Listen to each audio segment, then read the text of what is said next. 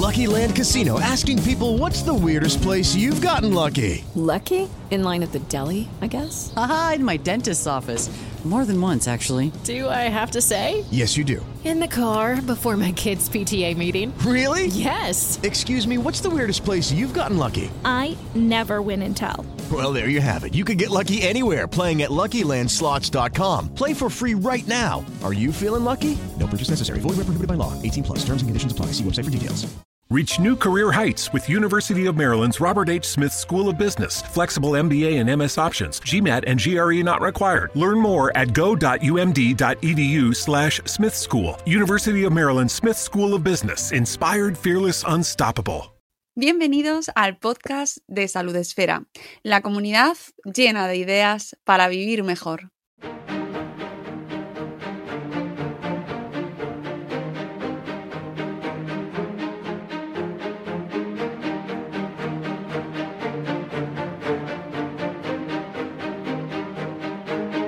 Bienvenidos un día más al podcast de Salud Esfera, la comunidad en la que intentamos aportaros ideas para vivir mejor y en este caso algo que a mí personalmente me obsesiona, que es dormir mejor, dormir más y eso aporta muchos más años de vida. Después de escuchar este programa, os vamos a crear otra necesidad. Ya sabéis que aquí nos encanta crearos necesidades, especialmente necesidades lectoras. Así que vais a ir corriendo después a comprar el libro que os vamos a recomendar después de hablar con la persona que traemos hoy como invitada. Ella es la doctora Nuria Roure. Buenos días, Nuria, lo primero. Hola, buenos días, Mónica. Un placer. Muchas gracias por la invitación. Un placer para mí hablar con, contigo. Te voy a tutear, si no te importa, porque sí, claro. ya, así ya es la, la, costumbre en este programa. Es, además son charlas así muy informales en las que intentamos aportar pues, a nuestra audiencia eh, un aspecto siempre muy positivo y, y, y que aprendan un poquito a vivir mejor, ¿no? Y en este caso, el sueño. El sueño, vamos a centrar, porque creo que se le da muy poca importancia a dormir bien y hoy vamos a hablar de por qué tenemos que dormir mejor. Para ello, vamos a adentrarnos en, la, en el análisis, un poco eh, explicación del de por qué este libro. Por fin duermo, el método definitivo para un buen descanso, publicado por Vergara, la editorial Vergara, y escrito de maravilla por la doctora Nuria Roure. Eh, para poner en contexto, diremos que Nuria Roure es licenciada en psicología y doctorada cum laude en medicina del sueño. En sus 15 años de experiencia en este campo no ha dejado de investigar y estudiar todos los avances relativos a, las patologías del sueño para estar siempre a la vanguardia de nuevos tratamientos que puedan ayudar a sus pacientes. Es especialista acreditada en trastornos del sueño por la European Sleep Research Society y desde hace más de 10 años pertenece a la Sociedad Española del Sueño. Es miembro del Instituto de Re ¿Rechercha? ¿Será? ¿Rechercha? ¿Recerca? Recerca. Esto está en catalán. ¿no? Sí. Ahí me pierdo siempre. Eh, recerca bio, biomédica, de ¿Biomédica? la biomédica de la Universidad de Lleida y profesora del máster en Psicología General Sanitaria de la misma universidad.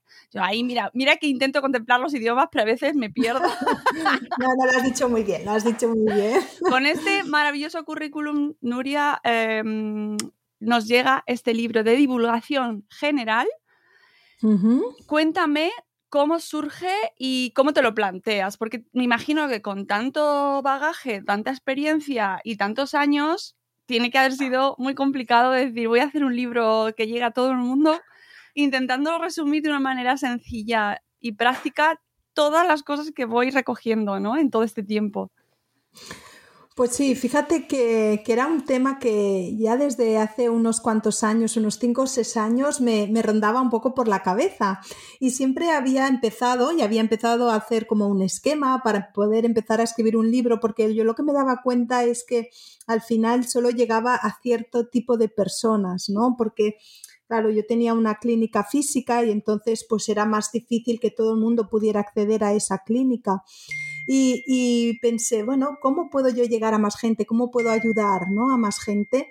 Y siempre me tenía aquella idea de escribir el libro, pero bueno, siempre eh, acabamos haciendo lo que es más urgente, ¿no? Y aquello lo, tenía allí, ¿eh? tenía el esquema, aquello primer esbozo, hasta que finalmente vino la, la editorial Vergara y me dijo, oye, ¿no te interesaría escribir un libro? Y dije, mira, Sí, porque yo creo que será la única manera en que lo voy a hacer si me ponéis unos plazos y casi casi que me obligáis, porque siempre había tenido ahí pendiente y así fue. Y bueno, la pandemia pues también nos ayudó mucho, el hecho de que tuviéramos que frenar un poco nuestra actividad profesional y me dio también ese tiempo para poder escribir.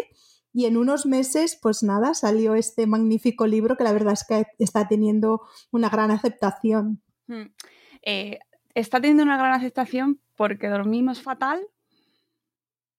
Sí, porque hay mucha necesidad, mucha necesidad de, mejorar nuestro sueño y nuestro descanso. Pensar que también la pandemia, estos años que hemos estado encerrados ¿no? en las casas, con esos horarios pues tan eh, anárquicos, sin, que nos, sin rutina, sin que nos dé la luz solar que es tan importante para nuestro descanso, sin poder hacer mucha actividad física.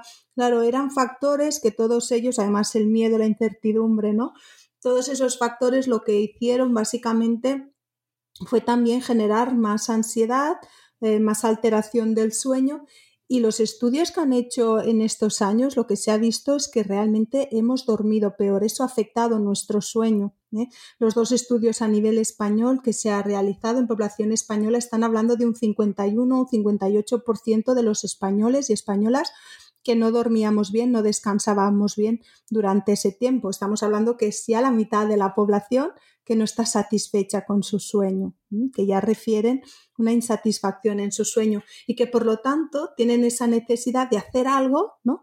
Para modificarlo. Eso también está bien, ¿eh? que, que, quieran, porque al final yo creo que lo que nunca tenemos que llegar es a, esa aceptación ¿eh? de cómo estoy durmiendo mal, pero bueno, es por la edad, porque ya se entiende que cuando llegamos a cierta edad ya se empieza a dormir mal. Y es precisamente lo contrario. A medida que nos hacemos mayores es más importante dormir y descansar bien porque el sueño es un protector de la salud. ¿eh? Cuando nosotros dormimos generamos salud, generamos bienestar y por lo tanto sí que es verdad que al inicio cuando somos muy pequeños necesitamos muchas horas, pero a medida que nos vamos haciendo mayores también necesitamos que aquellas horas que dormimos, quizás menos, pero sean también de mucha calidad. Eh, a mí me gusta referirme a las horas de sueño y a poder dormir bien como un superpoder. Exacto. dormir bien es, es, es, más importante casi que, ser un vengador, amigos. bueno, eso solo lo saben los que, los que han dormido mal, ¿eh? las personas que duermen mal, que se lo pasan realmente las personas que no tienen un buen descanso, que se despiertan por la noche, que les cuesta volver a conciliar el sueño, se lo pasan muy mal, ¿no? Fatal. Entonces es como decir, aquello tan deseado de si pudiera recuperar mi sueño, pudiera pasar una noche de que cierro los ojos, ¿no? Y, no los despierto hasta que me suene el despertador, eso se le da un valor casi más que el volverme invisible, ¿no? O cualquier superpoder que puedan tener ellos. Claro, pero además como sociedad no está valorado. Yo veo que socialmente se valora em, ciertas eh, actitudes o ciertos valores o ciertas, bueno, pues por ejemplo, estar en forma, estar está, y, está fenomenal, eh, que está muy valorado, pero o, cuidar otro tipo de aspectos, pero el sueño como que queda relegado ahí a un, bueno, ya dormirás, eh, esos que dicen de dormir es morir,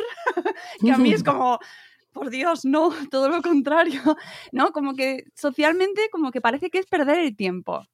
Exacto, exacto. Fíjate que de los cuatro pilares básicos del bienestar, ¿no? Como es el, alimentarse bien, el hacer ejercicio físico, el tener un equilibrio emocional y el sueño, es como que los otros tres ah, ya han tenido su momento, ¿no? Han tenido su momento. Primero fue el deporte, el ejercicio, después la alimentación. Ahora parece que la salud mental, ¿eh? a raíz de la pandemia, también le estamos dando el valor realmente que merece. Y bueno, y el sueño, pues quizás somos los últimos, aunque tendríamos que ser los primeros, ¿no? Porque el sueño es la base de todo. Si nosotros no dormimos bien, no tenemos al día siguiente energía, ¿no? Eh, ni, ni capacidad para hacer ejercicio. ¿Eh? A veces decimos, es muy importante el ejercicio, pero si uno no ha descansado bien, y yo lo veo en mis pacientes, hace ejercicio que te ayudará a dormir mejor, pues es que he dormido fatal, me levanto cansada, sin ganas de hacer nada, y encima me tengo que ir a hacer ejercicio, Nuria, claro, es un pez que se muerde la cola. También nos ocurre con la alimentación. Los estudios demuestran que las personas que no duermen bien, tienen un desequilibrio en la leptina, la grelina, que son aquellas hormonas, sustancias que nos ayudan ¿no? a regular el hambre y la saciedad. Cuando no descansamos bien, esto se altera, hay una alteración en esos ritmos y tenemos tendencia a picar más entre horas y a picar también producto más calórico, por lo que hay más tendencia a la obesidad. Mira, se hizo un estudio en el que se puso a dos grupos de personas haciendo la misma dieta ¿eh? de calórica, mismo número de calorías, y unos los dejaron dormir las horas necesarias y a los otros los iban despertando durante la noche.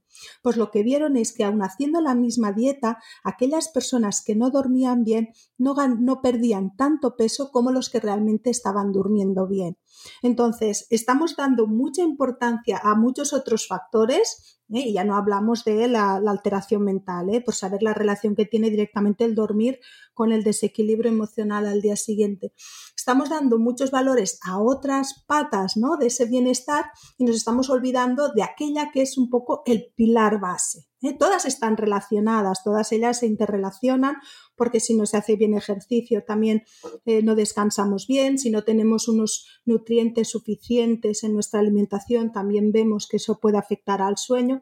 Es decir, hay una correlación entre todos ellos, pero hay que darles la misma importancia y por lo tanto el sueño que siempre a veces le damos esa, ¿no? Y antes lo que decías tú no se le daba importancia, se decía que mucho duerme, poco vive, ¿no? Era un poco este ese refrán. Pero ahora no, porque ahora cada vez se está viendo y además sobre todo yo ahora lo veo en muchos empresarios, emprendedores, personas que requieren de mucha capacidad cognitiva al día siguiente, que quizás eran los que más se van, vanagloriaban, ¿no? De que yo necesito pocas horas porque mi mente trabaja mucho. Claro, ahora se están dando cuenta de que precisamente es al revés, ¿eh? que necesitan dormir mucho, descansar bien para poder rendir más al día siguiente con menos tiempo. Porque ahora el refrán ya no es ese, sino es que cuanto más corto es tu sueño, más corta será tu vida. ¿Eh? Quien poco duerme, poco vive. Poquito en esa relación de que cuando no descansamos bien tenemos más tendencia a enfermar, a enfermar con patologías crónicas, demencias, obesidad, patología cardiovascular, patología mental y no solo esa enfermedad que nos va quitando vida más a largo plazo, sino también una muerte más rápida. ¿eh? Sabemos que los accidentes de tráfico, muchos de ellos están eh, causados por somnolencias, por gente que no duerme lo suficiente, no está descansando bien.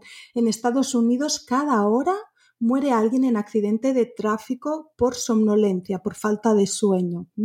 Y ya no solo los accidentes de tráfico, sino también los accidentes laborales porque cuando no dormimos bien nos volvemos más torpes, nos volvemos más lentos y eso hace ¿eh? que, tengamos menos capacidad de reaccionar y en un momento dado podamos tener un accidente laboral grave. Eh, este programa lo voy a tener que marcar eh, porque estás, estás, diciendo cosas tan importantes y que se valoran tan poco y que me hacen reflexionar sobre qué tipo de sociedad estamos alimentando. Porque em, por mucho que nosotras digamos, a veces es como gritar en el desierto, cuando ves que lo que se eh, amplían son las jornadas, eh, se elimina el tiempo de descanso, las ciudades que no duermen, eh, vamos hacia mm, todo lo contrario, en vez de valorar ese tiempo de descanso y no solo el tiempo de dormir, sino todo el día de antes, que yo creo que con tu libro además se entiende muy bien la importancia de todo el día para dormir bien, ¿no? Pero cómo conseguimos, aparte de leer el libro, por supuesto, para todos, cómo conseguimos enfrentarnos a, lo, a, la, a la inercia, Nuria? Claro, yo siempre digo lo mismo, el sueño eh, se empieza a fabricar cuando nos despertamos por la mañana. Es decir, en el momento que abrimos los ojos por la mañana, nuestro cerebro empieza a segregar una sustancia que tarda unas 16, 18 horas más o menos en fabricar en nuestro sueño. Todo lo que nosotros hagamos, todo lo que nosotros pensemos, todo lo que nosotros sintamos ¿eh? y cómo y en qué momento lo hacemos, todo aquello que nosotros hagamos durante nuestro día nos va a influenciar en cómo nosotros dormiremos y cómo nosotros descansaremos. También, igualmente, cómo nosotros hemos dormido, ¿eh? si hemos tenido una mala noche, si hemos tenido muchos despertares, si no hemos descansado bien, nos va a influenciar en que, en que el día siguiente, cuando nos levantemos, estemos más cansados, con menos energía, más apáticos, con menos ganas de enfrentarnos a los problemas del día a día. Es decir, es como una rueda. Por lo tanto, no tenemos que ver el sueño como algo aislado de nuestro día. ¿eh? porque además pensar que muchas de las conductas que hacemos en nuestro día a día también interfieren en, nuestra, en nuestros ciclos, en nuestra biología. ¿eh? Porque a veces los pacientes me dicen, Nuria, es que yo tengo una sensación de que es algo interno, de que es algún problema interno. Y yo le digo, fíjate que todo lo interno, es decir, el cortisol, el cortisol es un neurotransmisor, una hormona que tenemos en nuestro cerebro, pero nosotros lo podemos modular. Yo si estoy con un estrés brutal, lo estoy elevando demasiado. Si yo no puedo desconectar por la noche, ¿eh? mi cerebro no puede desconectar y llego a la noche y ese cortisol no puede bajar, a mí me va a costar mucho iniciar el sueño. Por lo tanto, sí que he podido hacer cosas durante el día para que este cortisol esté a un nivel adecuado. La temperatura corporal, que es otro de los ritmos también ¿eh? que están influyendo en nuestro sueño. Nosotros para poder empezar a dormir tenemos que disminuir un grado, un grado y medio nuestro, nuestra temperatura. Si yo hago ejercicio justo antes de dormir o yo estoy comiendo mucho justo antes de dormir, ¿qué estoy haciendo? Estoy forzando a mi cuerpo a que empiece a quemar, no a hacer un gasto energético, que eso hace subir la temperatura. Entonces, aquellos, incluso aquellos ritmos biológicos internos de nuestros neurotransmisores, también los estamos modificando o lo podemos alterar por nuestras conductas o incluso nuestros pensamientos, que sabemos que son los que nos influyen mucho también en nuestras emociones y en nuestras conductas. O sea, que al final tenemos que rebelarnos un poco contra, ¿no? contra el exterior y defender esa parcela, mm, reivindicar nuestro, nuestras horas de sueño, pero también durante el resto del día planificarlo para orientarnos a tener esa, no solo llega la hora y meternos en la cama a esperar que venga. Exacto, exacto. El sueño hay que prepararlo. Y cuando nosotros llevamos una vida más o menos ordenada, una vida saludable, nuestro sueño aparece con facilidad. ¿eh? Por eso es muy importante y, un capítulo del libro lo dedico básicamente a esto, a encontrar la causa. ¿Eh? porque nosotros cuando no empezamos a dormir bien, cuando estamos alterando el sueño, es porque hay algo que lo está causando, porque lo normal, aunque a veces se nos olvide, lo normal es dormir bien. Entonces, si yo no estoy descansando bien, si yo no estoy durmiendo bien, es porque hay algo que lo está provocando. Buscar esa causa y modificarla es lo más fundamental. ¿Eh? A veces pueden ser hábitos, a veces pueden ser pensamientos, ritmos de vida, alteraciones del sueño, hay patologías del sueño que también están afectando el descanso. Por lo tanto, hacer una buena búsqueda, un buen diagnóstico, ¿eh? que decimos los profesionales, eso es, eso es fundamental. ¿Cuáles son las principales, eh, los principales errores que, que cometemos en general como sociedad? Pues mira, hay uno que, es el querer abarcar más, ¿no? hay un refrán que dice, no me da el día, ¿no? No me da el día, no me da las horas, necesitaría días de más horas. No, no necesitas días de más horas, necesitas ese trabajo para esas horas. Queremos hacer demasiado en un día, queremos hacer, el hacer, ¿no? Esa, esa filosofía del hacer más que del ser, ¿no? que siempre tendríamos que buscar el ser, no tanto el hacer. Hacer poquito, hacer dos, tres cosas, no se puede hacer muchas cosas más importantes en nuestro día.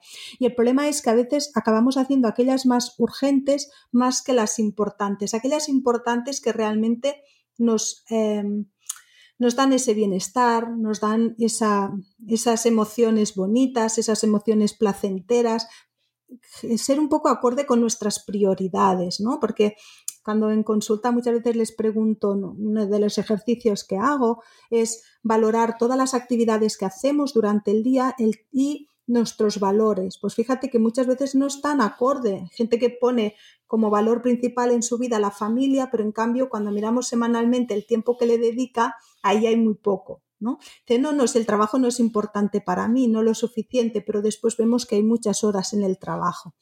Claro, el ser acorde, ¿no? Con también un poco con nuestras, nuestros valores y nuestra filosofía de vida. Reducir el, estrés que tenemos en cuanto a quiero hacer, quiero hacer, porque si no cumplimos el que tengo que hacer, llegamos por la noche y ¿qué nos pasa? Que nos pasamos eh, eh, el tiempo de descanso antes de dormir pensando en todo aquello que no he hecho, y que tengo que dejar para mañana, pero es que mañana ya me había puesto un montón de actividades más y ya tengo el agobio de todo lo que tenía que hacer hoy más todo lo que tenía que hacer mañana. Entonces, bajar un poco la exigencia, ¿eh? hacer menos y cumplir con aquello que podemos hacer. No es cuestión de alargar el día, sino de adaptar aquellas actividades a las, a las horas que tenemos, porque mañana tenemos otro día, mañana tenemos 24 horas más. Eso es muy importante no querer correr todo el día, no ir todo el día estresados, hacer pequeñas pausas, pequeños momentos de encontrarnos con nosotros mismos, que eso nos ayuda muchísimo. Y después otro de los errores, ese que hacemos muy habitualmente antes de entrar en cama, que es un nuevo compañero que nos hemos inventado, un nuevo compañero de cama, que es el móvil, ¿no? Nos vamos a la cama ya con el móvil. ¿Por qué? Por eso que decíamos antes también, porque aún nos quedan cosas que hacer o nos quedan contestar algunos WhatsApps o revisar el correo o quería mirar esa serie, ¿no? Y no he podido. Entonces, ese momento que ya deberíamos estar empezando a preparar el sueño, estamos aún haciendo cosas que no me ha dado tiempo. Cuando los niños duermen, acabo de enviar un correo que me, me ha quedado pendiente o un trabajillo, ¿eh? Cuando ese momento ya no sería para eso, sino sería para empezar a, descansar, a relajarnos, porque el sueño necesita prepararse, el cerebro necesita saber qué va a venir después le encantan las rutinas, le encantan porque no quema tanta energía, ¿eh? quiere ahorrar energía y el hecho de que un día haga una cosa, otro día otra, eso lo mantiene en una alerta. cambio, cuando más o menos cada día tenemos una rutina previa al sueño y más o menos cada día hacemos lo mismo, como el cerebro ya sabe lo que le toca, lo puede automatizar, se relaja y le es mucho más fácil llegar a ese momento previo al sueño.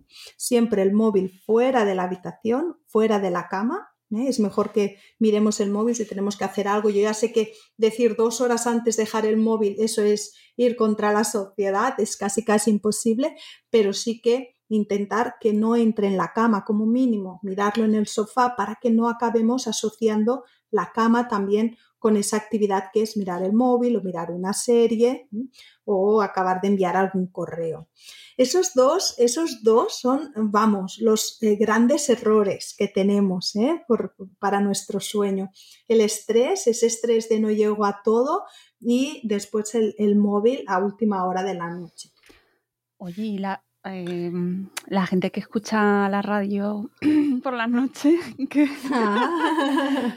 Yo no miro a nadie, esto es pregunta es para una amiga que lleva 30 años escuchando la radio por las noches y quedándose dormida con la radio puesta. ¿Qué pasa con eso? Pero duerme muy bien, ¿eh? Ojo. Sí, sí, sí. Fíjate que yo siempre cuando voy a hacer las conferencias, las charlas, al final cuando abrimos turno de preguntas que la gente se queda un poco como cortada, digo, bueno, siempre podéis decir, tengo una amiga, tengo un amigo, ¿qué le pasa? ¿No? Porque así es más fácil preguntar. Claro. Pues Mira, precisamente me lo pregunta mucha gente. La gente que duerme bien, fíjate que puede hacerlo todo mal, todo lo que digo, ¿eh? y pueden dormir bien, ¿vale? También hay una parte genética. ¿eh? Está claro que muchas de las personas que llegan a consulta diciendo que duermen mal, seguramente si preguntamos, ¿eh? o el papá o la mamá también lo hacían. Pero es verdad que eh, hay que mirar todo aquello que nos relaja, que nos ayuda. Es como el leer. Yo siempre digo, si el leer te relaja y te ayuda a dormir, puedes mantenerlo. Ahora, si el leer tú lees porque no te viene el sueño y te puedes estar leyendo un capítulo y otro y otro, entonces no. Con la radio ocurre lo mismo. ¿eh? Lo que pasa que si nosotros nos acostumbramos a dormir con la radio, con ese sonido, quizás si me despierto después en mitad de la noche, me va a costar otra vez de conciliar el sueño y voy a necesitar otra vez, por lo que decíamos, ¿eh? porque el cerebro es de rutinas y acaba haciendo asociaciones y necesitará otra vez ponerse la radio ni que sea flojita, ¿no? Ese ruidito que es lo que le relaja y le ayuda otra vez a conciliar el sueño. A veces es no dejar ¿eh? que la radio suene hasta que me duermo, sino escucharlo un ratito, cuando yo quiero dormir, pararlo y empezar el sueño ya sin ese ruido, ¿eh? para sobre todo no asociarlo. Hay personas que una vez se han dormido ya no se despiertan más, pues entonces no hay esa necesidad ¿eh? de pararlo. Eso es muy interesante. ¿El sueño de calidad es el que no se eh, descontinúa durante toda la noche o existe un sueño de calidad en el que pueden existir eh, momentos en el que no se está tan profundamente dormido? Exacto, es muy buena pregunta, Mónica. Fíjate que cuando, eh, cuando, hablamos de sueño de calidad es un sueño que va pasando por las distintas fases de sueño. Sabemos que el sueño va teniendo distintos ciclos y en cada ciclo hay dos o tres fases y es un sueño más profundo uno más superficial, ¿no? Es como hacer unas ondas eh, de la playa, ¿no? Unas ondas del mar. Bajamos, subimos, bajamos, subimos. Cuando nosotros hacemos estas bajadas y subidas es cuando decimos que estamos pasando por todas las fases del sueño, por lo tanto es un sueño de calidad. Entre ciclos de sueño siempre hay micro despertares. Siempre son aquellos micro despertares en que nos tapamos, nos damos la vuelta. Hay gente que aprovecha para ir al baño, vuelve y se vuelve a dormir. El problema cuando hablamos de que no es de calidad es cuando no nos es fácil unir ese ciclo de sueño. Es que en uno de esos micro despertares mi cerebro, por lo que sea, por esa causa que tenemos que buscar, se acaba conectando. Y entonces me cuesta mucho, y cuando digo mucho es más de media hora ¿eh? o 20 minutos poniéndome ya muy nerviosa, no puedo dormir, empiezo a pensar con lo que tengo mañana ¿eh? y voy mirando el reloj y son las 3 y tengo que dormir, y son las tres y media y no me he dormido y son las 4 y ese estrés precisamente esa ansiedad es la que no permite que nos volvamos a dormir. Por lo tanto, despertares sí que hay, micro despertares, pero no tienen que ser largos. ¿eh? No tenemos que estar con un tiempo en cama intentando buscar el sueño, porque el sueño no hay que buscarlo. ¿eh? Como más se busca, menos se encuentra. El sueño es al revés, tiene que buscarnos él a nosotros. Mm. Otra cosa también muy interesante es que quizás no sepamos qué tipo de ciclo tenemos propio, es decir, cada persona puede tener un ciclo diferente o una manera eh, eh, de pillar el sueño, por así decirlo, diferente a otra, ¿no? Y a lo mejor también ahí, ahí podemos equivocarnos, pensar que vamos a dormir de una manera, pero es que somos de otro tipo de persona. Exacto, fíjate que eh, los ciclos más o menos de sueño, las personas más o menos tenemos los mismos, entre 4 y 5. Lo que pasa que la fase en que dormimos, el, el, momento, ¿no? y eso es lo que llamamos cronotipos, hay personas que son de un cronotipo más matutino y hay otros que son más vespertino, es decir, hay personas que por la noche les cuesta más conciliar el sueño, son aquellos búhos, ¿eh? Eh, que la melatonina no les aparece en su cerebro hasta un poco más tarde, pero después si les dejamos dormir duermen bien. ¿eh? Pasa que se levantan a lo mejor a mitad de mañana. Y después están las personas que tienen ese cronotipo más matutino, que se van a dormir muy prontito porque es que acaban de cenar y casi casi ya no se aguantan, que se cierran los ojos pero en cambio son a las 6 de la mañana o seis y media ya tienen unos ojos como platos y muy activos, ¿eh? con ganas de, de empezar el día con mucha energía. Entonces eso también es muy bueno, saber cuál es nuestro cronotipo, porque tenemos que eh, hacer ese horario de sueño en función de cómo es mi biorritmo. ¿eh? Y eso también es importante conocerlo, porque si yo tengo un cronotipo muy vespertino y me empeño en ponerme a, ir a dormir a las 10 de la noche, porque dicen los expertos que hay que ser regulares y hay que dormir 8 horas y tengo el despertador a las 6 y tal, entonces si no tengo sueño, me voy a la cama, lo único que conseguiré es ponerme muy nerviosa. ¿Eh? Entonces tengo que escuchar también a mi cuerpo y dormir en esa fase, en ese momento en que mi cerebro, mi ritmo, está más predispuesto. Pero que también cambia durante las diferentes etapas de la vida. Exacto, exacto, tienes toda la razón. Cuando somos más jóvenes, ¿eh? tenemos más tendencia a ser más vespertinos y a medida que nos vamos haciendo más mayores, nos volvemos más eh, matutinos. ¿eh? Pasamos de búhos a alondras. Pero no todo el mundo. Hay personas que son adultos y que siguen manteniendo ese cronotipo muy vespertino y son personas que ya pues a lo mejor han estudiado ya una carrera de tarde o se buscan un trabajo más nocturno. Es decir, ya se organizan también su vida acorde a ese cronotipo porque ya lo tienen quizás muy marcado. Las personas que trabajan de noche durante mucho tiempo, por ejemplo, enfermeras, médicos que tienen turnos de noche durante mucho tiempo, ¿les afecta eh, físicamente o, incluso psicológicamente en, su vida? Pues realmente sí, ¿eh? sea, los estudios son muchísimos que lo corroboran, sobre todo no tanto las personas que tienen un turno de noche, un turno nocturno continuado, sino aquellas personas sobre todo que van rotando en los turnos, ¿eh? que tienen que estar girando, ¿eh? cambiando ese reloj interno constantemente. Y más los que tienen turnos cortos, es decir, los que cambian cada dos o tres días, peor que los que a lo mejor lo hacen cada semana. ¿Por qué? Porque tenemos ese pequeño reloj interno que tenemos que ir constantemente adaptándolo al reloj social que me toca en ese momento. Ahora me toca de noche, ahora me toca de mañana, ahora me toca de tarde y esa rotación lo que hace es hacer trabajar en exceso ese pequeño reloj, es como si estuvieran viajando hacia Estados Unidos, hacia Japón, ¿eh? constantemente, claro, llega un momento que eso al cuerpo le pasa factura. Y sí que se ha visto que, estas personas, sobre todo cuando llevan muchos años trabajando en estos turnos, pues tienen más tendencia a ciertas patologías y sobre, todo a un envejecimiento prematuro. ¿eh? Y estoy pensando, por ejemplo, en familias eh, con, niños no solo pequeños, sino a lo mejor con hijos que tienen trastornos del sueño y afecta a toda la familia.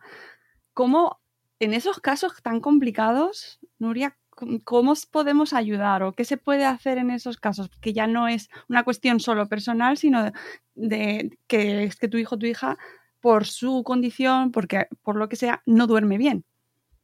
Claro, fíjate que antes lo decíamos, siempre hay que ir a buscar la causa. Si la causa en este caso es que es un niño que no ha adquirido un buen hábito de sueño o es un adolescente que está con un retraso de fase, siempre es mejor tratarlos a ellos, mejorar su sueño, porque por mucho que yo te ayude, te, yo te puedo dar unas pautas para que las horas que consigas dormir sean de calidad, ¿no? Optimizar, que es lo que siempre digo yo, optimizar el sueño, que al menos las que durmamos, aquellas horas sean de calidad pero siempre es mejor tratar la causa. Entonces, yo a muchos papás les digo, tú vienes por ti, pero vamos a trabajar el sueño de tu hijo. ¿eh? Vamos a conseguir un bebé a partir de los seis meses de edad. Seis meses ya tiene ese reloj biológico formado igual que el adulto. Por lo tanto, le podemos dar un margen de tiempo, pero en poco tiempo ya estará durmiendo unas 6, 7, 8 horas seguidas nocturnas. ¿eh? A partir de los seis meses su cerebro ya está preparado. Por lo tanto, si vemos que aún tiene muchos despertares por la noche, que le cuesta mucho volver a conciliar el sueño, Claro, eso podemos ayudarles a esos papás ¿eh? para que el niño descanse bien, porque en ese momento de su vida es fundamental para ese crecimiento, para ese desarrollo y también para el descanso de los papás. Yo siempre les digo lo mismo, cuando estamos en el avión y empiezan con la despresurización de la cabina, que bajan las mascarillas, que te dicen, primero póntela tú, porque si tú no te la pones, ¿eh? después ayuda al bebé o a tu hijo, porque si nosotros no estamos bien, no podemos cuidar a los del entorno. Por lo tanto, tenemos que también dormir bien nosotros, porque si nosotros no estamos bien, ¿cómo cuidamos a ese niño al día siguiente cansados, fatigados? Nos cuesta todo muchísimo más. ¿eh? Entonces, el sueño es fundamental, pero siempre empezamos con tratar el sueño de los niños que no están durmiendo bien, porque después los papás ya acabarán durmiendo bien, ¿no? Porque es una consecuencia de... Es como eh, eh, la mujer que me llega a consulta y me dice, no, si yo duermo mal, pero es que es por los ronquidos de mi marido. Claro, entonces primero vamos a ayudarle al marido, ¿no? Porque tú eres la consecuencia. O os vais a dos habitaciones, que eso también puede ser, y no pasa nada. Y yo lo defiendo muchísimo. Cuando dos personas duermen bien, descansan bien, ideal que duerman juntas, pero cuando alguna de las dos no está descansando bien, claro, es que esto hay que garantizar el descanso como mínimo de la otra persona, porque si no, ni duermes ni dejas dormir, ¿sabes? Entonces, independencia nocturna. Es que sí, claro que sí, lo de las habitaciones separadas, eso es una señal de amor también, aunque luego parezca que, la gente se queda como, ay, dormir separado. es por el amor. porque nos queremos, porque nos queremos y yo quiero que él descanse bien, yo quiero garantizar su sueño y su descanso, su salud, su bienestar. Realmente es así, es una prueba de amor si lo miramos así. Totalmente, totalmente. Vamos, admiración absoluta. Oye, y sobre los niños y, mm, ya no solo, solo sobre los niños, eh, se está viendo cada vez más, por ejemplo, eh, es más en niños, el uso de y la publicidad de productos con melatonina. La venta de, mm, complementos con melatonina eh, para ayudarles al sueño. ¿Cómo valoramos esa, esa utilización de esos productos? Mira, la melatonina es una sustancia que tenemos hoy día ¿eh? y que la verdad es que para los expertos en sueño es una suerte tenerla, porque hay algunos momentos, yo no digo siempre, pero hay algunos momentos, y yo que he trabajado con muchas familias y con niños que realmente estaban descansando fatal, que con esos micro despertares, esos despertares largos con mucha activación, el cerebro, que es el relojito que tenemos, se pierde, Sí, ese reloj está tan perdido que aunque los papás les digamos que pongan eh, buenos hábitos, ¿no? que hagan unas rutinas adecuadas, que estén controlando muchos de los factores que los pueden ayudar, muchas veces si nosotros no les ayudamos con un poquito de melatonina les es muy difícil. Pero solo en aquellos casos en que realmente hay un factor de ritmo circadiano desincronizado, porque la melatonina no es un hipnótico, una melatonina no es un relajante, eh, no nos ayuda a dormir, nos ayuda a poner en hora el reloj. Entonces, eh, igual que los adultos, aquellos que tienen el reloj despistado, que no lo tienen en hora, nos puede ayudar mucho. Pero claro, hay que ver qué niños y qué adultos cumplen esos requisitos. Y después, en qué momento la damos y cuánto tiempo y cuánta cantidad, que eso también es muy importante. Siempre con un profesional. Lo que pasa es que como se están vendiendo, a mí es lo que me, me genera esa confusión o a veces esa duda, ¿no? Se están publicitando de una manera como mucho más... Claro. Eh, tomarlo de una manera muy voluntaria o muy accesible. Sí, sí, sí, sí, muy accesible porque no se necesita receta médica, pero después lo, estamos utilizando mal, porque a veces familias que me llegan a consulta me dicen, no, Nuria, la melatonina ya la hemos probado y no me funciona. Y les digo, olvidaros de la que habéis tomado y cómo la habéis tomado. ¿Vale? Porque sí que es verdad que la melatonina por ella sola no va a solucionar el problema. Es decir, hay que introducir esas rutinas, hay que introducir esos cambios, esos cambios sobre todo en la luz, ¿eh? que es muy importante. Porque si yo tengo un adolescente que no está durmiendo bien porque está con el móvil y la luz azul, que esa luz azul está inhibiendo esa segregación de melatonina y luego le doy una pastilla, ¿de qué me sirve? Entonces, quítale la luz azul y ayúdale con la pastilla, ¿sí? Claro, no es tanto la, la, melatonina no me, no me servía, no, te servía porque te faltaba complementarlo con todas las rutinas y los buenos hábitos que son tan o más importantes. Lo que pasa es que la melatonina en ciertos momentos nos ayuda un poquitín más. Y entonces esa combinación es éxito seguro. Claro, y luego si nos vamos a la población ya más adulta, eh, el consumo de medicación para dormir crece mm, exponencialmente. Nurian, estamos cada vez más estresados, cada vez nos medicamos más para dormir. Exacto. Fíjate que llevábamos, mira, en estos últimos ocho años, antes de la pandemia, en ocho años habíamos aumentado un 10% el consumo de ansiolíticos hipnóticos en España. Pues solo en estos dos años de pandemia hemos aumentado otro 10%, es decir, hemos multiplicado por cuatro el ritmo que estábamos llevando de consumo. ¿Por lo que? ¿Por, ¿Por qué ocurre eso? Primero, por lo que decíamos, ¿no? Porque son pastillas o son fármacos que cuando una persona duerme mal se lo pasa tan mal que, ostras, cualquier cosa que me quite de ese sufrimiento, de esas noches en vela, ¿no? De esas noches en blanco que yo digo, no son noches en blanco, realmente son noches en negro, porque la noche es muy negra y se pasa muy mal cuando uno no duerme bien. Entonces, cualquier pastilla que me ayude, yo me la tomo. Claro, las pastillas ayudan, las pastillas son efectivas y, y, lo hacen además en un periodo muy corto de tiempo. Pero ¿qué ocurre? ¿Qué ocurre? Que si nosotros solo, solo dependemos de las pastillas y no hacemos nada más, no buscamos esa causa, no modificamos la causa, la causa sigue estando ahí. Entonces, el día que yo eh, digo, bueno, pues venga, ahora ya puedo retirar las pastillas, porque las pastillas, los fármacos únicamente lo tenemos que recetar después de un buen diagnóstico, ¿eh? un profesional médico y después por un tiempo limitado. La Sociedad Neurológica Española de Neurología lo que recomienda es máximo tres meses. a mí me llega gente a consulta que lleva años tomando la pastilla para dormir. Claro, esa pastilla ya no está haciendo efecto. ¿Por qué? Porque el cuerpo llega a un momento que hace lo que llamamos tolerancia y cada vez necesitas más dosis para hacer el mismo efecto. Ese es el problema. Y después generamos esa dependencia, ¿no? El día que no me la tomo, ya no puedo dormir, ya no sé dormir, ¿eh? no duermo. Pero también un efecto rebote. Cuando intentas retirarla, te vuelve a aparecer el insomnio. Y después la calidad de sueño que tenemos es, es como una, una, paradoja, ¿no? Pues parece que durmamos muy bien porque estamos muchas horas en sueño, pero la calidad de sueño no es tan bueno. Es decir, aquellas ondas que yo te explicaba antes de subir y bajar en fases, cuando hacemos una prueba de sueño, una polisomnografía, lo que vemos es que esas fases están, alteradas, ¿eh? por lo tanto es un sueño más artificial y no de tan buena calidad. Por lo tanto, sí que tenemos que usarlas de una forma muy eh, cogido en pinzas, que digo yo, en ciertos momentos, después de un diagnóstico.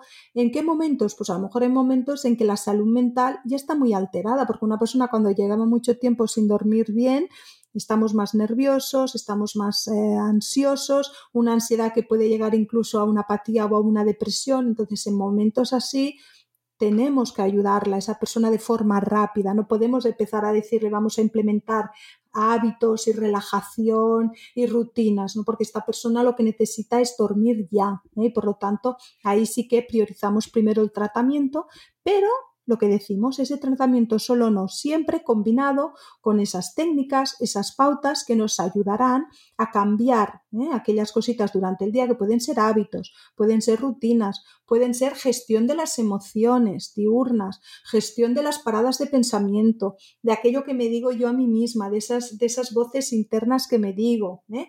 Por ejemplo, todo ese trabajo que hay que hacerlo que la pastilla no nos hace. Claro. Entonces, la pastilla puede ir bien, pero si nosotros introducimos todos estos hábitos, cuando realmente queremos empezar a retirar estas pastillas, reducirlas, no pasa nada porque tenemos esta estrategia y la podemos empezar a implementar. Tengo algo más, porque el miedo muchas veces cuando dejamos las pastillas es, ¿y si no duermo, qué hago? ¿No? Y es solo de pensar que tengo que dormir sin pastilla, ya me pongo nerviosa, ya me altero, ya no duermo. Pero saber que yo tengo pues unas estrategias, unas alternativas, unos ejercicios que hacer y unos hábitos, eso ya me da esa tranquilidad de que si a mí me pasa que no me duermo a mitad de la noche, yo sé qué tengo que hacer. Tengo que salir de la cama o no tengo que salir, a qué hora tengo que ir a dormir o a qué hora me tengo que poner el despertador. Es que esto tiene muchísimas implicaciones y, es muchísimo más complejo solo que de meterse en la cama y, y, dormirse. Hay mucha gente que a lo mejor pues con todo lo que estamos viviendo, la situación mundial ahora mismo, solo pensar que hay una guerra en nuestro continente. Exacto. O que, o que no hemos salido de una pandemia, que hay una crisis eh, brutal a nivel mundial y que está todo en movimiento y cada día pasan ocho cosas. Sí, sí, pero... cual peor.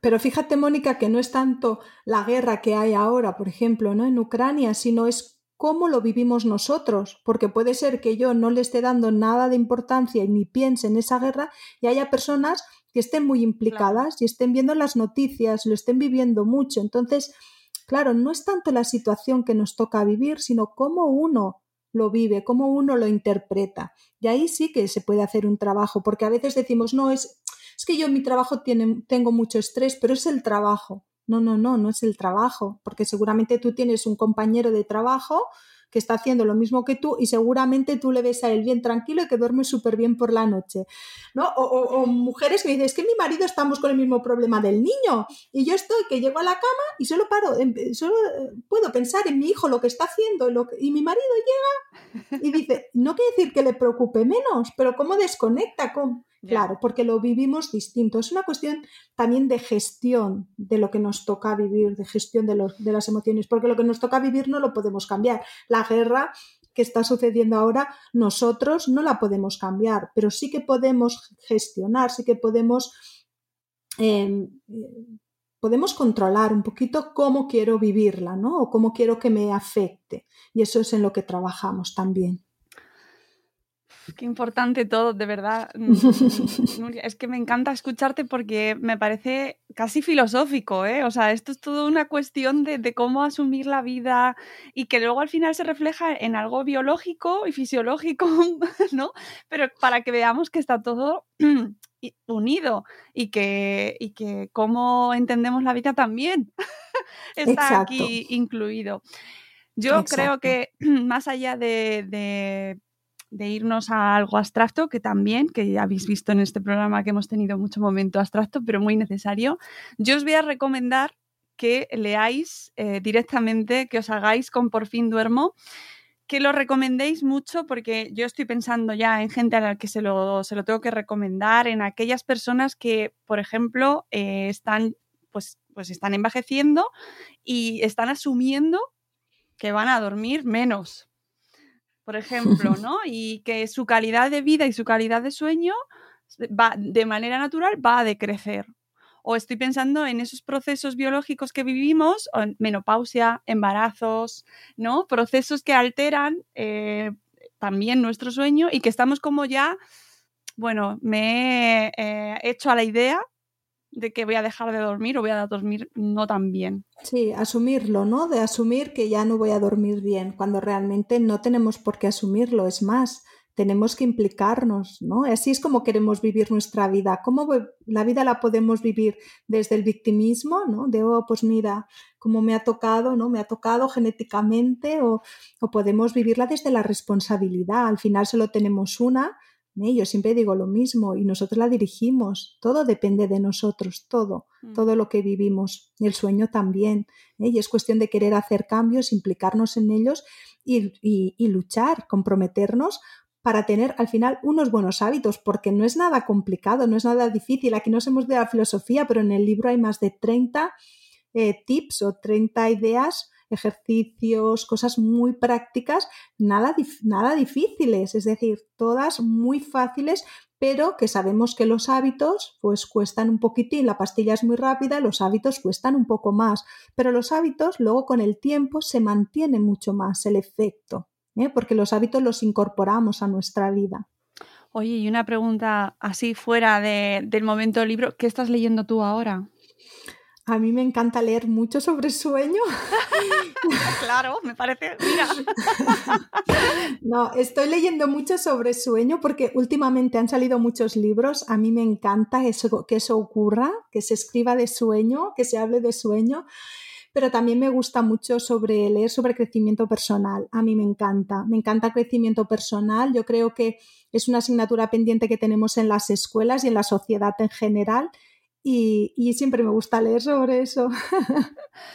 Pues nada, con, con eso nos quedamos eh, agradeciéndote tu tiempo y tus palabras y sobre todo habernos dado la opción de, de leerte, por fin, gracias a la editorial, por ese momento de presión. Exacto. Muy bien, muy bien, Vergara. Y eh, bueno, pues que espero que haya más, pues para, por ejemplo, aquel, estas etapas un poco más complicadas, yo te doy ideas. Sí, sí, sí. Esa, yo creo que ese es el siguiente libro, ¿no? Porque hay, hay dos, dos, grupos, sobre todo de población, que yo creo que tenemos un poco olvidados. Una es la mujer, la mujer en, en, en las distintas etapas, como decías, el ciclo menstrual, el embarazo y sobre todo la menopausia. Ahí me gustaría hacer Qué algo, bien. porque aquí lo, lo, he tratado un poquito, pero solo de pasada. Y después los grandes, eh, los ejecutivos, los empresarios también, ¿no? Porque son, yo siempre digo que hay los atletas, los atletas físicos, pero después están los atletas cognitivos, ¿no? Esas personas que requieren tanto esfuerzo cognitivo y los atletas cada vez le dan más importancia al descanso. Saben que el sueño es ese entrenamiento silencioso que cuando duermen, después al día siguiente rinden más ¿eh? porque han descansado mejor, recuperan más la musculatura. Pero esos atletas cognitivos que hacen ese trabajo muy mental necesitan sobre todo esas últimas horas de sueño, esa fase REM que está al final de la noche y le dan poquita importancia a esas últimas horas, porque ellos lo que quieren es dormir poco y optimizar en poco, ¿no? Entonces hay que alargar esas horas de sueño y ahí me falta explicarles un poquito más por qué tienen que alargar un poco su sueño, por qué tienen que hacer más su fase REM, porque precisamente el líder, ¿eh? esa persona líder con responsabilidades que mueve mucha gente, tiene unas características, las del buen líder, que tienen que mucho que ver con todas aquellas capacidades que reparamos, que restauramos justo en esta fase REM de sueño. Y ahí también es otro libro que, que tengo pendiente por ahí. Bueno, pues te dejamos entonces que te pongas a escribir ya, Elena, porque queremos ambos, nos parecen súper interesantes y, nada, eh, nos quedamos deseando ya que, sigan, eh, que sigas escribiendo y que, que, podamos seguir leyéndote. Muchísimas gracias, de verdad ha sido un placer escucharte y espero que sirva a la gente, de verdad, escuchad gente que sabe, dormir. Ese es mi propósito. Muchísimas gracias, Mónica, un placer. Amigos, nosotros nos vamos, volveremos muy pronto, ya sabéis, con un nuevo episodio de Salud Espera. Hasta luego, adiós.